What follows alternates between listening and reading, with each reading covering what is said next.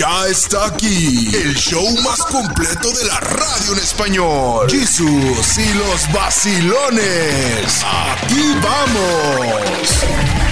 De costa a costa, estamos ya en el aire, el show de Jesus y los vacilones. ¡Qué bonito! Nos vemos trabajando, muchachos. ¿Cómo están todos ¿Cómo ustedes? amanecieron? ¿Cómo se la llevaron durante el día? Re bien, re a gusto, re contento. Ya cerramos el mes, ya viene Ya. junio, ya se acercan ahora sí que el veranito. 31 de mayo. Ay, Pues ay, ay. que vine, porque de verdad que se me pegó un ojo en la mitad del otro y no quería venir. Créamelo, mira, ya falta poquito para el verano. Ya ¿eh? miro, ya miro, ya Ya hay mucha gente, nos Tres vamos a estar semanas. visitando allá a los Méxicos. Bueno, algunos pueden, ¿verdad? Otros vamos a estar recibiendo gente, Jesus. Y es que Se me va- gusta tanto porque hay vacaciones allá. Sí, se va mayo y llega este junio, Sí. llega el, el Día del Padre, también se celebra. Cierto, cierto, el Día del Padre. El mero día de San Juan, también el Ah, 24 claro. de junio. San Juan Bautista. De San Juan. De San, Juan, claro. San Juan, Juan, Juan. De ahí, ahí, ahí en mi rancho el que se celebra mucho justamente es San Juan y San Francisco. Entonces esas fechas son con... O sea, en octubre es a San Francisco, pero cuando se celebra San Juan, la, verdad es una fiesta tototota. Claro, se tira mucho, se baña uno con agua, ¿eh? Ah, sí, sí, Sí, sí, y sí. como allá abunda el agua, pues... Sí, Pues, sí se avienta uno. Creo que la gente normalmente se baña con agua, Jesus. No, No, sé pero- No, hay gente se que se baña con polvo. No, Como es cierto. el sábado de gloria es algo muy similar. O sea, nada más es el día de eh, San Juan Bautista. Ajá, sí, sí, Entonces sí. Se, se echa agua y se avienta agua a la gente, pues en señal de que te estoy bautizando, ¿me entiendes? O se meten a los Estoy ríos. librando de tus pecados. Claro. Bueno. Ahí, ahí en mi rancho es como la tradición irse a un río muy grande que hay por allá. Y bueno, uno se mete al río y hace esta como ilusión de que a uno lo están bautizando. Nada ¿En más serio? que en nuestro México echan balazos. Bueno, días Ah, creo que ahora yo resulté el que no soy humilde y no conozco esas cosas. No, me digas eso, Bueno. por favor. Oiga, qué gusto que nos acompaña. Saludos a toda la gente de Michoacán, amigos de Jalisco, la gente de Guerrero, la gente de Zacatecas, nuestros amigos de Durango, la gente de Chihuahua, nuestros amigos de Chiapas. A todos ustedes un saludo muy especial. Y también vamos a festejar y saludar a todas las personas que lleven por nombre Mariana, Félix y Noé. Un abrazote porque es el día de su santo, que les regalen un pastel. Pues felicidades. Ay, oye, pero también le mandamos un abrazo muy querido, muy querido a nuestra queridísima Victoria Rufo. Victoria. Oye, qué mujer tan guapísima y también otra mujer mu- guapísima que está cumpliendo años, Pilar Montenegro. Fíjate. Ay, puro artista aquí. Ay, mujeres guapas. hombre del corazón. Quítame. Fíjate. Hay que entrevistarlas ahorita ya. La vez. única que le pegó a la Pilar Montenegro. Felicidades, Vicky Rufo. Ya regresamos. El show de Jesus y los vacilones. Súbete al tren de la sabiduría para que no te hagan lo que no sabías en Jesús y los vacilones. ¿Qué tiene que ver Madero, Francisco Francisco y Madero. y Madero? ¿Qué era la I? Indalecio. ¿verdad? Mucha gente dice que ¿no? era Ignacio, mucha gente dice que era Indalecio. En esos momentos decían que era incapaz. Entonces, pues no sé, supuestamente, supuestamente en realidad es Indalecio. Oh, Sí. como Miguel Hidalgo y Costilla, ¿era otro? Y No, ese es otro. Costilla. Y ese, la es, I- ese es Y. Ah, ah, ya. Fíjate. Y aquí estamos enseñando historia a toda la Cosas que gente. aprende uno.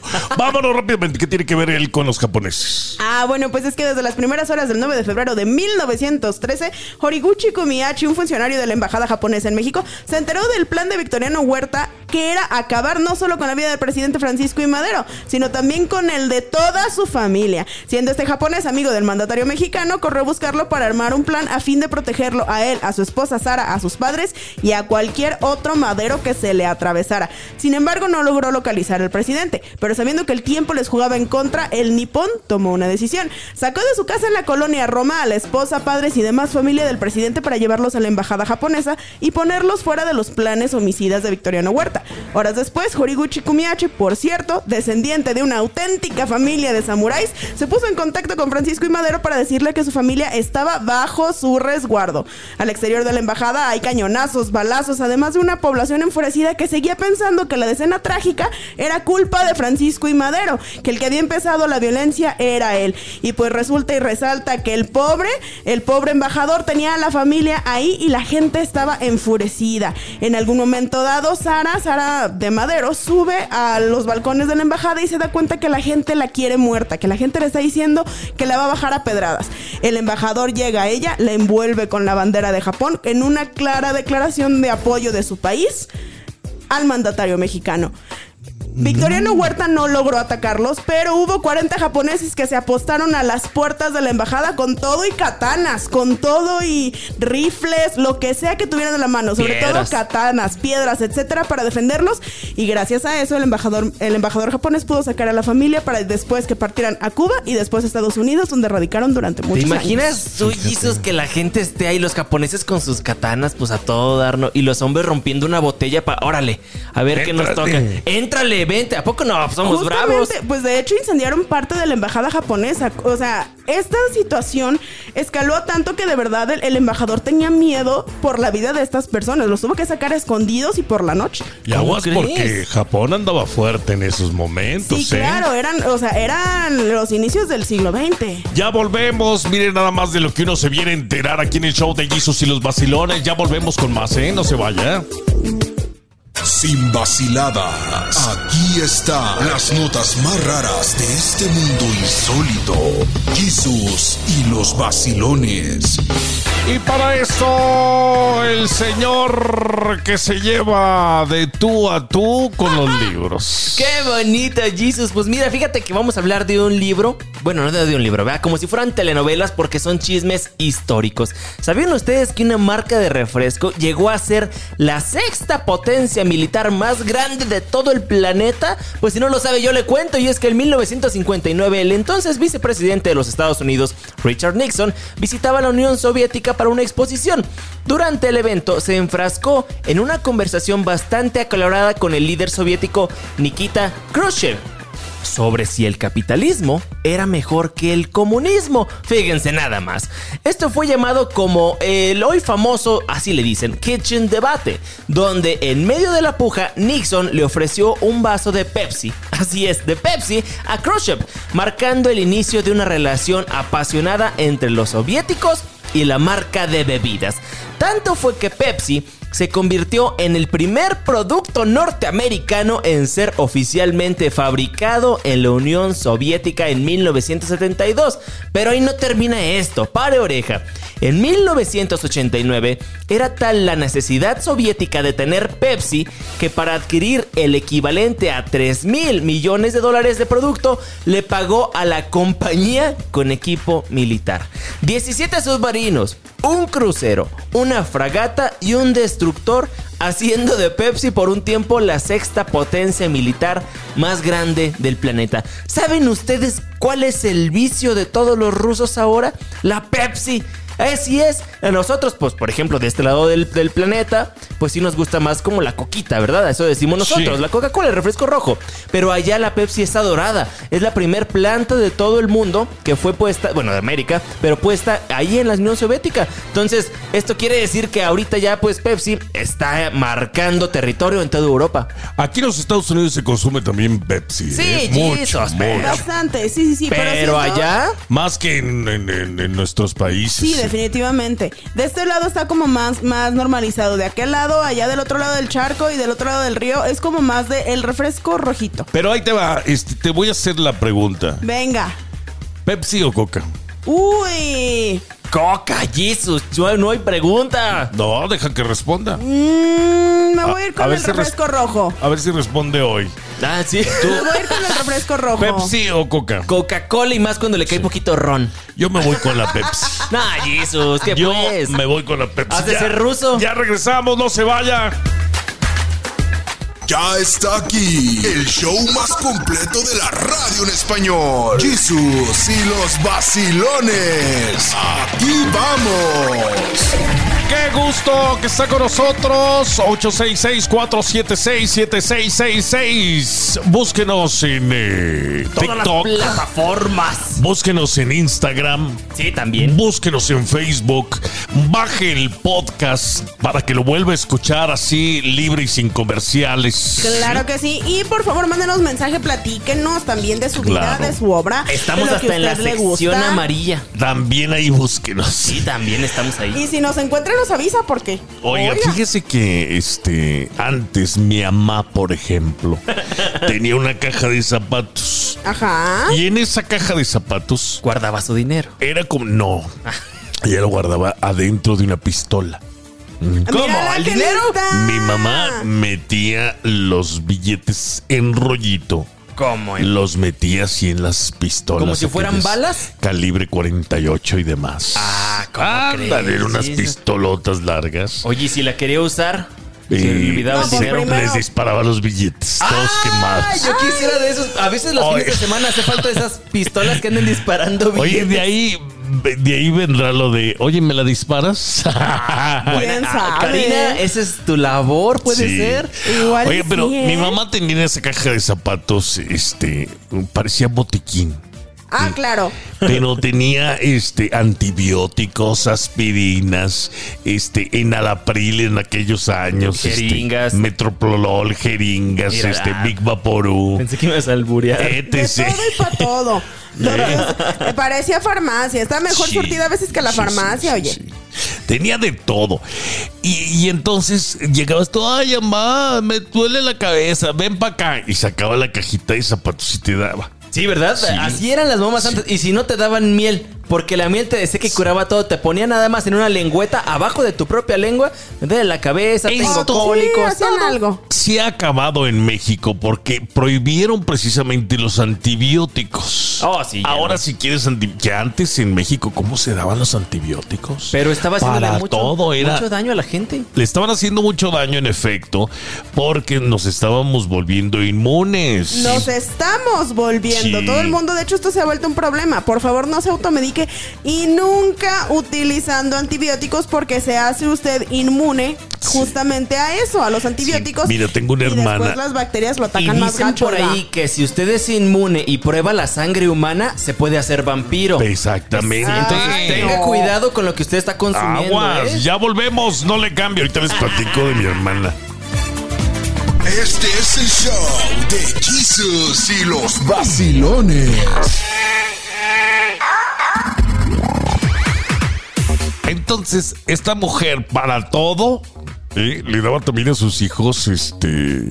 Antibióticos. Ay, no. Penicilina, ampicilina y demás. Dextrometorfano. Pues si nada más le dolía el estómago y no era de acudir al doctor. Ella porque estudió algo de enfermería, pues esa. ya se sabe. sí, mira, en paz descanse mi hermana, este, la quise mucho y la quiero todavía. Pero ah, es- eso lo hacía hasta con los niños. Fíjate que si había gente de esas que nomás estudiaba cualquier cosita relacionada a las áreas médicas Sí, y ya. Ya, eran el doctor. del- de hecho, ya atendían partos en el pueblo. Déjame decirte. Ya eran ginecólogos, que mi papá siempre se- proctólogos. No, hombre, ya eran de todo. Y de gratis. Y de gra- gratis. Oiga, pero fíjese. Y hay unos que tenían una filota ya fuera No, Y algunos esperando. pagábamos por ir al Hay proctólogo. unos que pagábamos por ir a ese ginecólogo, va. pero ese es otro tema. Oiga, fíjate que mi papá, que bueno, era, él era el médico de ahí, de- del pueblo donde nosotros Sí. vivíamos, y justamente él se quejaba mucho de eso. Había una señora en el pueblo de al lado que según ella era muy buena y que según ella era muy buena Claro. para todo. Esta señora era la huesera, la partera, casi casi Sí. que la todóloga del pueblo. El problema era que esta señora les daba, como tú dices, muchísimos medicamentos de control que ni siquiera sabía para qué eran. Pero ella se acordaba que le habían Tómese servido a alguien. esto. Tómese esto, le va a ayudar. Y a veces, más de una ocasión, decía mi papá, esta señora llegó a provocar crisis que se habrían resuelto Ay, no. con cosas muy sencillas. Don't tell me that. Entonces pasaba muy seguido. Mi papá siempre se enojaba mucho porque ella decía, ay, es que fue doña Petra. Pues ahora Otra que, vez. que anduvo lo del COVID, este, eh, mi hermana tenía problemas para respirar y tenía una infección, pero pues no podía tomar antibióticos. No, por lo del COVID. No, y porque ya este, ya era inmune. Supuestamente había ah, algunos medicamentos que de hecho el gobierno mexicano, no sé si de este lado, pero estuvieron diciendo, no se los tomen como estos desinflamatorios, porque podían potencializar el virus en tu sistema. Pero Entonces- ¿cuánta gente no tiene la cultura de automedicarse que está totalmente No lo mal? haga, no lo haga porque hay medicinas que son eh, eh, contraindican las instrucciones de otra Sí, medicina. mejor Sí. tómese un mezcal. Oiga, bueno, si no se le, si no se le pasa el dolor, por lo menos se le olvida con el mezcal que le Eh, dolía. cae. Pero, oiga, por favor, si usted, si usted está decidido a automedicarse porque ya no puede ni No con lo su haga. alma, si usted lo va a hacer, por lo menos le hace lo que dice el Mire, medicamento. nada más lo que se vende over the counter.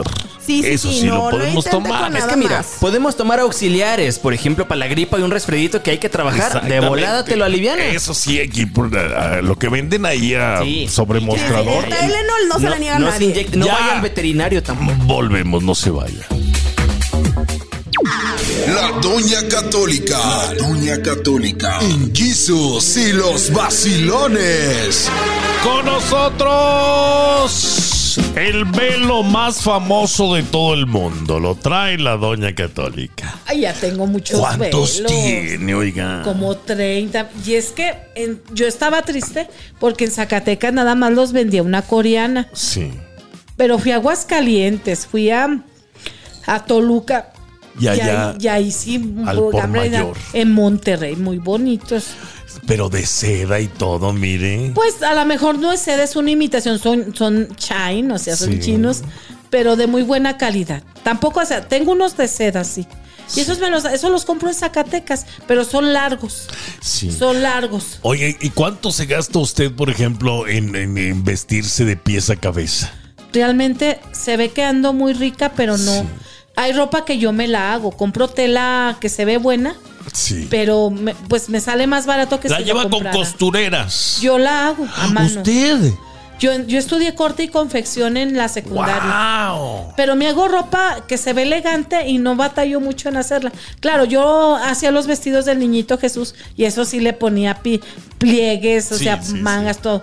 Pero para mí yo hago cosas más sencillas, pero se me ven bien porque, bueno, me dicen. No digo que Todo, se me. todo me se le ve dicen. muy elegante. Me dicen que se ve y, y- y sé cómo hacerlas porque tengo otros modelos, los copio y ya nomás los coso a mano, les corto y todo. O ve algo que le gusta por allí en, en internet, dice, me voy a hacer uno igual. Y es que miren, yo debo de andar holgada y, y, y yo hago lo que dijo Dios a Adán y Eva, háganse túnicas. Hago túnicas hasta abajo, hasta los tobillos, o hago túnicas medias, pero con, o sea, a la mitad del cuerpo, pero traigo falda larga. O sea, siempre me las pongo, que hago túnicas a- abajo, de, la, abajo de, las, de las piernas o un poquito arriba, pero con falda larga. O sea, no debo nunca, enseñar. nunca va a enseñar la rodilla. No. No. ¿De qué color son sus rodillas? Ah, Cállate. Oye, no, no. No, oiga, doña, pero qué útil que tenga usted esa capacidad, esa habilidad y ese talento. Porque luego hay mucha gente que no sabe ni, ni, ni, No. en- ni enhebrar una aguja, oiga. Oiga, pero sí es cierto que por la ropa se distingue cuánta lana hay. Es que, es que hay gente que se viste muy bien, pero no tiene dinero. Sí. Y hay gente que como, como Elon Musk, Musk y el otro, el Elon Musk. el de, El de Facebook. Musk, el de Facebook. ¿Cómo se visten? Con una playerita nomás. Ah, Sencillitos. Yo, yo, yo, yo también estoy en contra de eso. Si tienes dinero, claro, es para, gástalo, pero también ayuda a los demás. Pero hay gente que vive como una señora. Ay, comía hasta pan ya de ese que venden de bolsa. Del otro día. de bolsa y, y a la señora que le ayudaba a hacer qué hacer 10 pesos le daba por hacer qué hacer. Sí. Y el día que murió, pues la sobrina ni fue a velarlo y el día que fue tenía 3 millones de pesos acumulados en el closet. Ya regresamos, no se vayan. La Doña Católica. La Doña Católica. En Jesus y los vacilones. ¿No era esa la señora que era su tía? Mi tía la conoció, era su vecina. Era su vecina. Y, de, y, y decían y todos, ay, pobrecita, porque se vestía con unas garritas. Yo creo que la ropa ya olía rancio. Ya ve que hay ropa que ya después se apesta, huele bien feo. Y ya ni con las lavadas se le quita A el toalla olor. mojada, Oiga, güey. pero Sí. eso también pasa a veces porque tiene humedad usted en su closet o tiene humedad usted en su casa. Si usted tiene humedad, por favor, coloque algún deshumidificador o algo porque si no su ropa, No. por muy cara que sea, Pero se hay le va a ropa echar que a perder. Esa es ropa que. Sí, sí, tienes razón, Karina. Sí. Pero hay ropa que la- la- le- los poros también despiden grasa. Claro. No, Ah, no más agua. Y la ropa de tanto usarla se va llenando de esa grasita. Sí. Y esa grasita se va Tarde o temprano, nada más les dé el sol y empieza uno a apestar. y ya no se le quita el olor. Y hay gente que no quiere dejar esa ropa.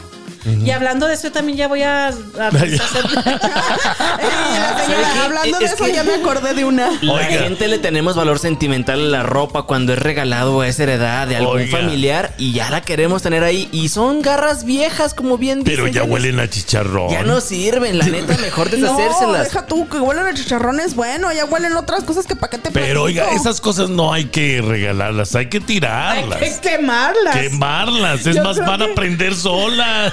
No, mucha gente también, bueno, allá en México mucha gente en los ranchitos, ustedes saben cómo crecimos humildes, que crecimos Mira. con la ropa de ¿Qué, antes. qué usaban para prender las cosas? Ah, le aventaban un aceite quemado, así ya van a arder, ¿verdad, doña? Ya huelen, híjole. Un Oiga, ocote. Pero fíjese, si usted tiene ropa en buenas condiciones y tiene las posibilidades o las ganas de, por favor no dude en darle la ropa que sigue Claro. en buenas condiciones a la gente que la necesita. Y ahora ya cómo va a estar la ropa en buenas condiciones. Ya venden toda la, la ropa raída. Desechable. Raída, toda rota, con de las rodillas de arriba de abajo. Gente que paga 100 dólares por unos jeans rotos, Yo he visto hombres más mejor vestidos que yo, ¿eh? Más Sí. mejores. Oye, más mejor vestidos que uno. sí, A mí cierto. tráiganmelos. Yo tengo un perro, un Doberman y les echo el pantalón. Exactamente. Ay, doña. Ah, usted hace su servicio de, de aquí rompemos este Aquí rompemos pantalones. Cuidado claro con sí. el perro de Doña Católica. Eh, y por eso se llamará la tienda así, cuidado con el perro. De Doña Católica. Es igual con los zapatos. ¿Cuántos zapatos tienen ustedes? A ver, Doña, ¿cuántos pares Oiga, tiene? pero la, la ropa de como cinco. Ah, ¿cinco? Eh, La, la ropa de cuidado con el perro allá en México no le dura más que una semana, una puesta. Bien delgadita. Sí. Bueno, Ah, la pero- humildad de algunos de Ah. nosotros. Sí. Pero se ponen la, la etiqueta por atrás para que vean que es cuidado con el Ay, sí, como si fuera la gran. Eh. ¡Ya regresamos! No se vaya. Es la Doña Católica en el show de Jesus y los vacilones. La Doña Católica. La Doña Católica. En Jesus y los vacilones. Ser rico es pecado, pues. Según. Seguro. La primera condición es que tú te hagas de dinero con tu trabajo. Con tu, con tu emprendimiento, con, con tu talento, que, que digas, este dinero yo me lo gané.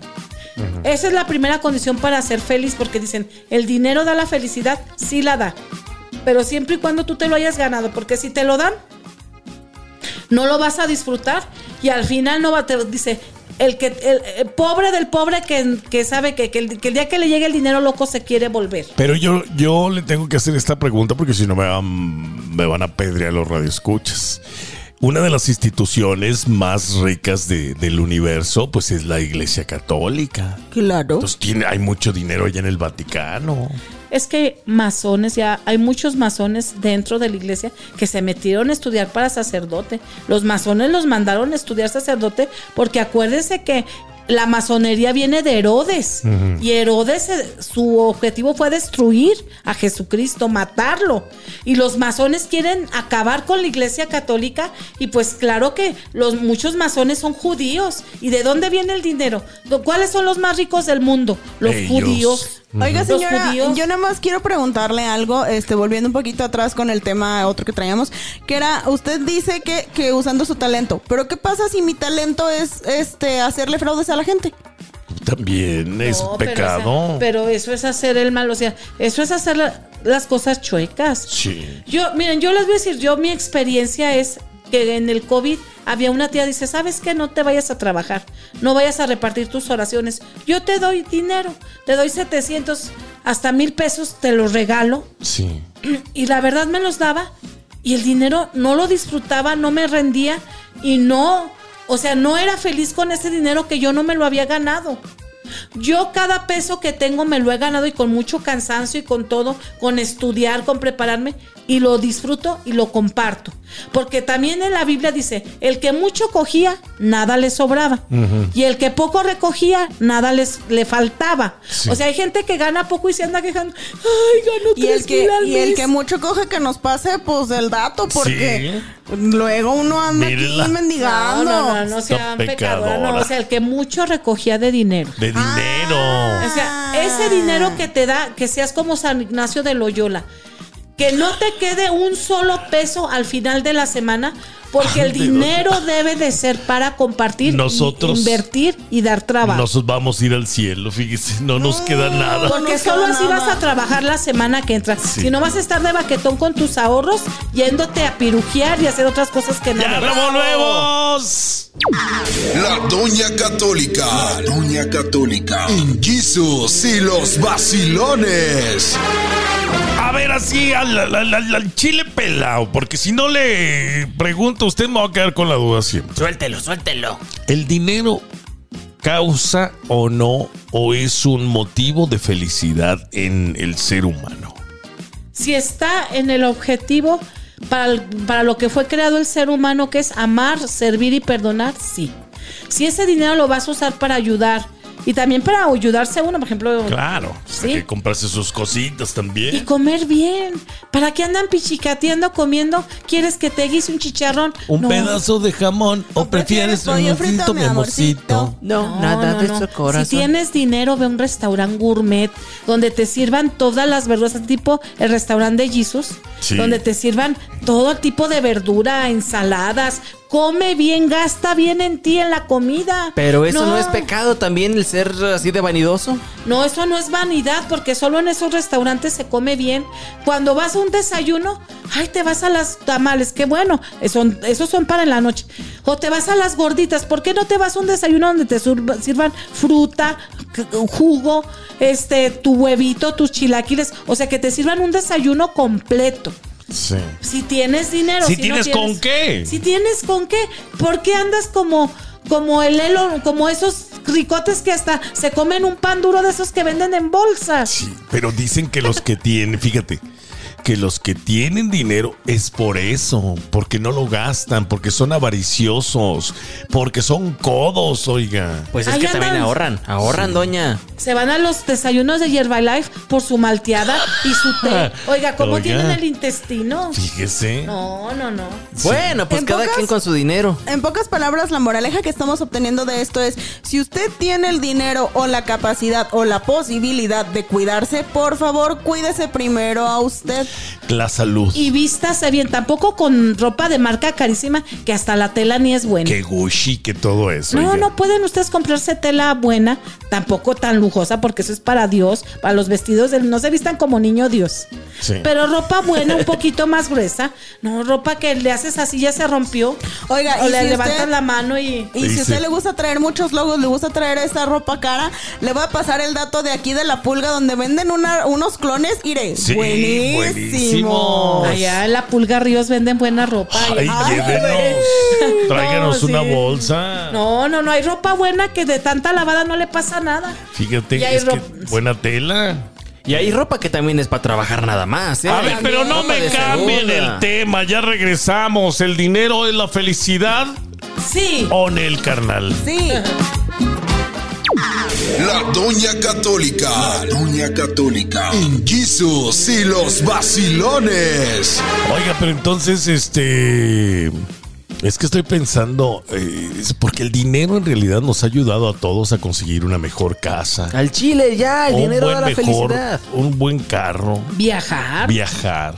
O sea, si lo usas para algo bueno, sí. Pero si lo usas para drogarte, para emborracharte, para me- meter tres, cuatro, cinco mujeres a tu casa. Sí, Sí, que sí. consíguete la mejor mesa VIP porque vamos a salir. En pocas ¿Así? palabras, todo en exceso es malo. Si usted tiene exceso de dinero y no sabe cómo gastarlo y lo utiliza para cosas en mal, Háblenos. el Mándenos dinero no a es- Jesus y las mándenos, mándenos dinero, por favor, porque nosotros estamos en deuda. Pero si usted no tiene dinero, venga así con nosotros y también lloramos con usted, no se apure. Claro.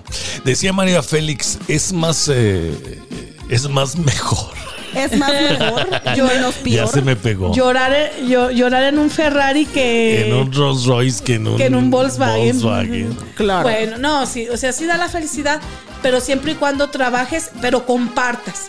No se vale acumular y decir, mira, tengo tantos millones en el banco. Ay, ya la semana que entra voy a tener otros tres más. Hay Eso gente que es se pecado. convierte en eso, ¿verdad? Pero yo creo que sí el dinero da la felicidad porque te quita preocupaciones y da una estabilidad emocional en donde dices, bueno, al menos tengo algo que comer para mañana y la próxima semana. Siendo así, si no tienes algo de dinero, ¿qué estás preocupado por qué vestir, comer, pagar la renta, cuidar a los hijos, mandarlos a la escuela tal vez? Entonces, no seamos tampoco tan hipócritas. La neta, el dinero sí te trae de alguna forma felicidad y estabilidad. Claro. Por eso estudien, prepárense. No estén nada más pensando el fin de semana a ver el fútbol Ah, sí. o irse al antro. Si ustedes nomás están pensando en eso, no van a salir. Van a estar siempre como los cubanos, perdón, con todo respeto a los cubanos, que nada más están preocupados qué van a desayunar, qué van a comer, qué, qué les van a dar para. claro. O sea, la vida no debe estar, no debemos estar preocupados por qué comer. Debemos pensar en cosas más grandes, ya tener resuelto ese problema. Ahí está. Pues fíjate. un saludo para mis hermanos cubanos, güey.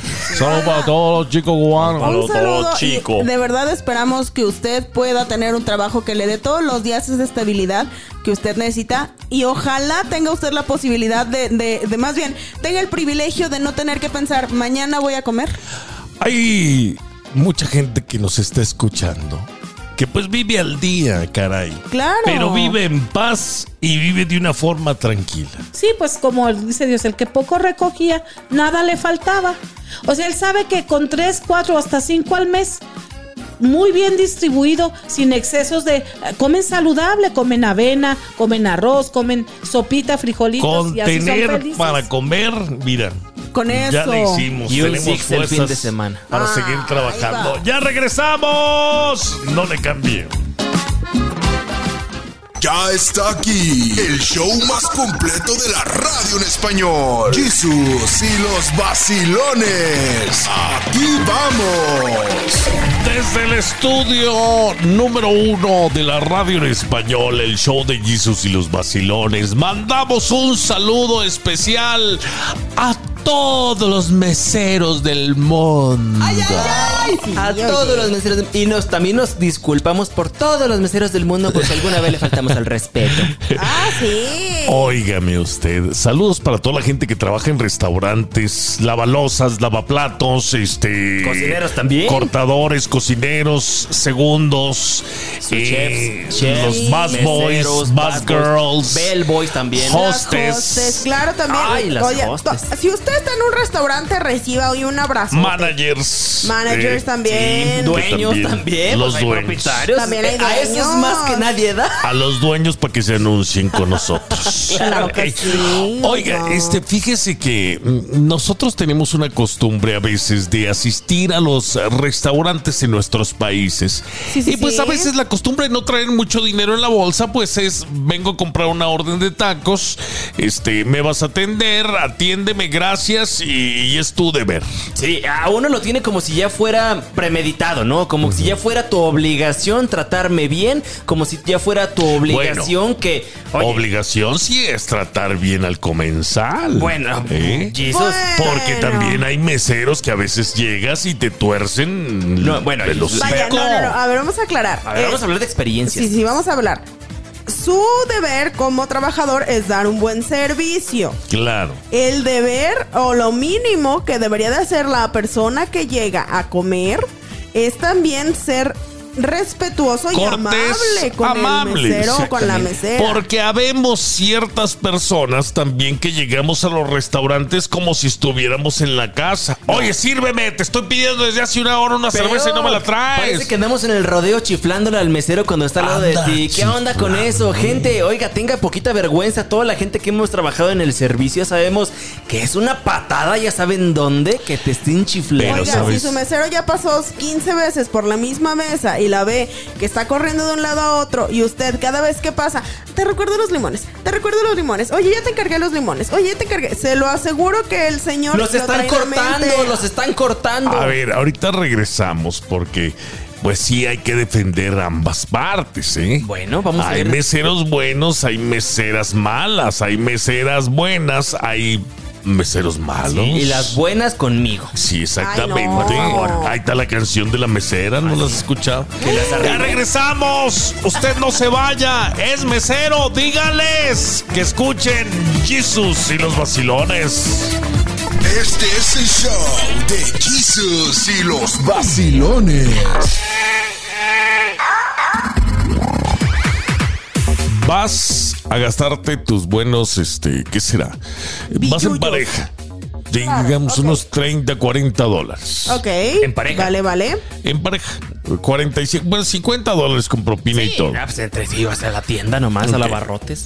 Eh, El, el mesero, la mesera que te atiende, el bell, el busboy, El Ah. el bellboy, Fíjate, y ibas a No, no, no, restaurantes. es otro. esos son restaurantes finos. Esos son otro tipo de restaurantes. otro tipo de restaurantes. Ahí ¿eh? vas a comer otra cosa. Sí, sí, sí. Usted ahí va a cenar. Ahí va a cenar Pancho. Oye, entonces, los meseros, discúlpame, pero no ganan lo que gana uno. Ellos están bajo un salario diferente, ganan menos. Lo entiendo totalmente. Entonces, parte se comprende. el resto del dinero o lo que te llevas a casa es por la labor que haces y por las propinas que dejan. Muchos de nosotros, los que venimos a los Estados Unidos, no traemos esa cultura de dar propinas. Bueno, mucha gente también ya lleva toda una vida viviendo de sus propinas y por algo ha de ser porque encuentran cómo funcionar dentro de un restaurante Claro. y un sistema. Pero eso no te significa que por más experimentado que seas, vas a ser gandalla y de picaojos con tu propio comensal. Porque les ha pasado a todos que de repente, ay, se me le voy a meter unos tres Fíjate. refrescos más. Fíjate lo que oye, oye, eso sucede, ¿eh? Que te alteran la cuenta porque dicen este es mexicano, este es latino y no me va a dejar propina seguramente. Y, y en los restaurantes se maneja esto entre tú, tú atiéndelos, tú atiende Exacto. a aquellos porque te hacen menos, no sabiendo que a lo mejor uno también trabaja en el servicio y uno sabe que significa dar propina. Ahora, ahí sí me disculpan, pero yo aquí voy a ser la defensora, ¿cómo se dicen? La, la Devil's Lawyer. La dele, abogada dele. del diablo. Ahí les va. Muchas veces las personas que están trabajando en el servicio, el sueldo que tienen es muy poquito. A veces su sueldo es únicamente sus tips, ¿no? No, Sus- bueno, eso allá en tu rancho. Aquí sí se les paga. La cuestión es lo siguiente. Hay veces que según los comensales no pasó nada, ellos llegan muy tranquilos, pero en realidad están siendo muy groseros. Todos tenemos derecho a tener un mal día en el trabajo, todos tenemos derecho a sentirnos un poquito indispuestos a veces, pero hay veces que los comensales de verdad se pasan. No te lo niego. Tengo una amiga que ojalá me dan ganas de entregarla a las autoridades o al crimen organizado. Ay, y yo soy policía. ¿En serio? Entrégala, ¿Por qué? Ay, no. Eh, de verdad se pasa Hay de que tener poquita vergüenza porque los meseros también me sé historias donde se vengan. Ya regresamos. Usted no se vaya. Ya está aquí el show más completo de la radio en español. Jesús y los vacilones. Aquí vamos. Soy una de esas personas que trata siempre bien a la gente. Creo yo. Bueno, depende también de tu presupuesto, ¿verdad? No, no, no, no, pero si tratas bien a tu. Hola, ¿cómo estás? Oye, y buenas tardes. ¿Me podrías decirles allá en la cocina que si me lo pueden coser bien, por ejemplo? Pero lo pido muy amablemente antes de hacer la orden. Sí, claro, también eso es importante. Oh, sí, porque luego ya cuando llegó y es que lo quería bien cocido, no, pues es que no dijo Oye, los, los de las cocinas se vengan a veces. Ah, claro que sí. Mira, y Jesus, feo. ay, justamente ayer me pasó algo así. Te Fui a- salió un pelo y no sabes la procedencia. Fíjate, fui a- yo en algún momento allá en México trabajé friendo alitas en una cadena de allá de alitas, ¿verdad? Sí. Entonces yo ya me sé todas las movidas, sé cómo cortar el pollo, ya sé cocinarlas totalmente bien. Ahora, voy ayer, ayer más bien fui a un restaurante y las alitas que me estaban muy quemadas ya, estaban ya secas. Una alita seca ya no sirve para Sí, nada. no, ya no. Resulta que me las como más o menos bien. A la hora de la cuenta y ta ta ta ta, ta, le digo a esta persona, oye, ¿sabes qué? Era, fíjate, un gerente que era latino. Y le digo, ¿sabes qué? Tus alitas estaban muy mal cocidas, estaban sobrecocidas. ¿Qué crees que me dice? Ah, es que cambiamos de proveedor. Válgame gente, cuando la misma persona ya tiene una respuesta inmediata es porque ya sabe que su servicio no es bueno y tienes todo el derecho a quejarte y así con los meseros también, de también no es ser grosero, pero sí es saber decir las cosas, Jesus, porque mucha gente está tan involucrada en decirle, ¿sabes qué mesero? Y vas y sabe qué tanto con tu mamá. Oye, Sí. oye, oye, oye. hay Tenga que- mucho cuidado porque, digo, hay que saber que estás pagando por un servicio. Sí, señor. ¿eh? Pero los meseros todavía no se han ganado la propina. La propina se gana. Exactamente, y hay que también tratar a las personas como humanos porque el día de mañana probablemente te toque estar en ese puesto. Porque quién sabe cómo te juegue la vida, ¿eh? Bueno, todos somos clientes. Este, los que trabajamos en servicio, ¿eh? bueno, sí. También claro. somos clientes de alguna forma. Exactamente, está el cliente, se le llama el cliente externo y el cliente interno. El cliente interno son todos los colaboradores, que los meseros, que las hostes, etcétera. Todas las personas que le ayudan en el servicio, independientemente de que sea en front o back of the house. Mientras que el cliente externo es toda aquella persona Sí. que va a consumir al lugar. Bueno, eh, eh, pero todos también tenemos en la familia o en el grupo de amigos a una persona que es grosera, altanera, prepotente, Sí. especialmente con la gente que nos brinda el servicio. Ay, Sí. Jesus. Ahorita regresamos Oh, sí. porque mira, yo tengo una, dos, tres, cuatro, mira, cinco. Sí, no. Y contigo Sí, seis. no, Ya volvemos. Ya está aquí el show más completo de la radio en español. Jesús y los vacilones. O sea, así como- Vamos. No, pues es que así no se puede. No, así ni como dijo la anoréxica. Mi primer trabajo en los Estados Unidos, bueno, fue de palear nieve, tampoco voy a, a menospreciar a Miss Moon, pero fue de más boy, ¿eh? ¿A poco yo, sí? yo encantadísimo. ¿Y qué tal? ¿Cómo te fue? ¿Cómo te No, va pues con las tenía yo propinas? 15 años en, ese, en ese entonces. Me daban chamba saliendo de la escuela allá en un restaurante mexicano.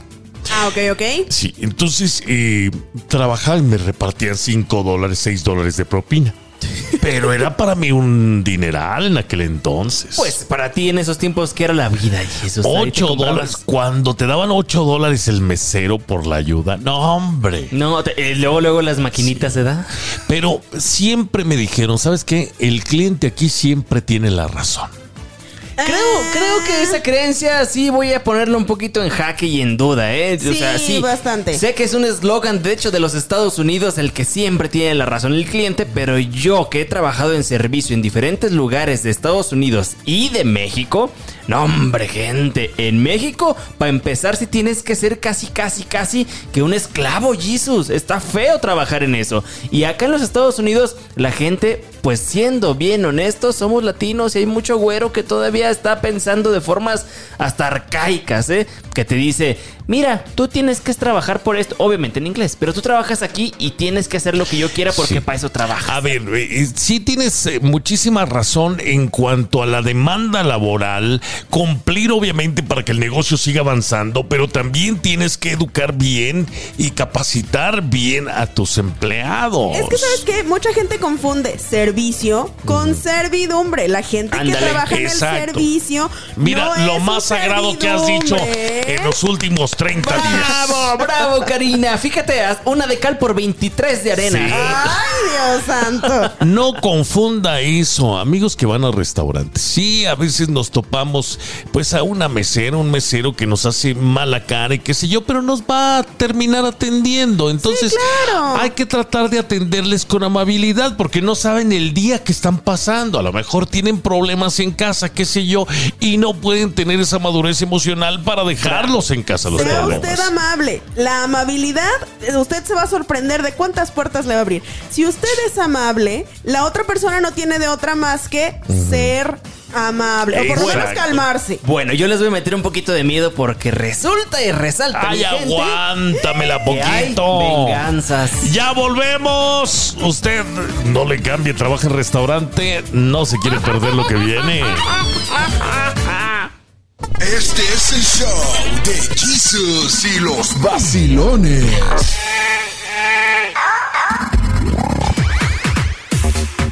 ¿Qué nos ibas a decir? Bueno, es que hay muchas veces que cuando uno trabaja dentro del servicio y la gente que es comensal es grosera contigo, hay mil formas de vengarse de ese comensal. Y para empezar, desde cocina pueden hacer algo con el platillo que le están Oshi, sirviendo. El bartender o el barman puede meter por ahí algo extraño al vaso y usted no se va a dar cuenta hasta que le oshi, sepa feo y Bueno. le salga un pelo. Espérate, lo del pelo es muy tradicional, ¿eh? Bueno, sí, pero ¿de Y dónde hay- viene el pelo? Exactamente. Ese es el problema. Hay gente en los restaurantes. No, no quiero decir que todos los restaurantes lo hagan. De hecho, son menos cada vez. Ah, sí. Pero hacen algo porque el cliente está molestando mucho. Entonces sí tiene que tener uno en cuenta de, mire, sea amable, por favor, sea amable. Digo, recuerde que esa gente, como dijo Karina, pues están ahí para ayudarle a tener un rato placentero disfrutando de sus sagrados Claro. alimentos. Yo- Pero no trabajan para nosotros. Y usted Exacto. Fíjese cuando salga con una persona cómo trata a los meseros porque así es como debería ser tratada esa persona. Sí. ¿eh? Tenga mucho cuidado porque si dicen el pedir está el dar y pues sí, también. Pero hay tanta gente por allá afuera que no tiene escrúpulos y está pensando que todos son sus súbditos. No, gente, pues de qué se trata esto. Todos jalamos parejos y todos venimos a lo mismo, a fin de cuentas, ¿o no? Ahora, también, si usted trabaja en el servicio y se topa con que la gente es grosera, es poco amable y le está haciendo la vida de cuadritos, usted está en su derecho de A, reportarlo con su manager. Claro. B, decirle claramente, ¿sabes qué? Estoy tratando de darte un buen servicio, me lo estás haciendo un poco complicado. Claro. Voy a pedirte que por favor te calmes y en algún momento dado, por favor, usted recuerde que su seguridad y su integridad va primero, su dignidad va primero. ¿Sabes lo que voy a recomendarle a la gente que trabaja en servicio, por ejemplo? Que si no puede atender a unos comensales, a unos clientes que están ahí molestando, cambie de mesero. Sí. Dígales, ¿sabes qué? Ayúdame por favor atendiendo aquella mesa que está allá y yo me encargo de tu mesa. Fácil. Y de esta manera quizá cambie la actitud también del comensal. Ah, bueno, ya me mandaron a otra persona para que me atienda. Entonces vamos a ver si esto ali- eh, aliviana un poquito las cosas. Exactamente, así debería de ser. Es que hay que buscar soluciones rápidas y fáciles porque a fin de cuentas estamos trabajando y estamos ofreciendo un servicio, no importa lo que estemos haciendo. La neta, ahí está el dinero y a veces, lamentablemente, tenemos que aguantar actitudes de comensales muy feos. Desafortunadamente. Y a veces hasta de meseros que tienen un mal día, hay que entenderlo. sí. Que tenga usted un excelente día. Nosotros regresamos el día de mañana, Sí, ¿eh? señor. Descanse, sea feliz. Bye, bye. Ya volvemos. Hasta luego.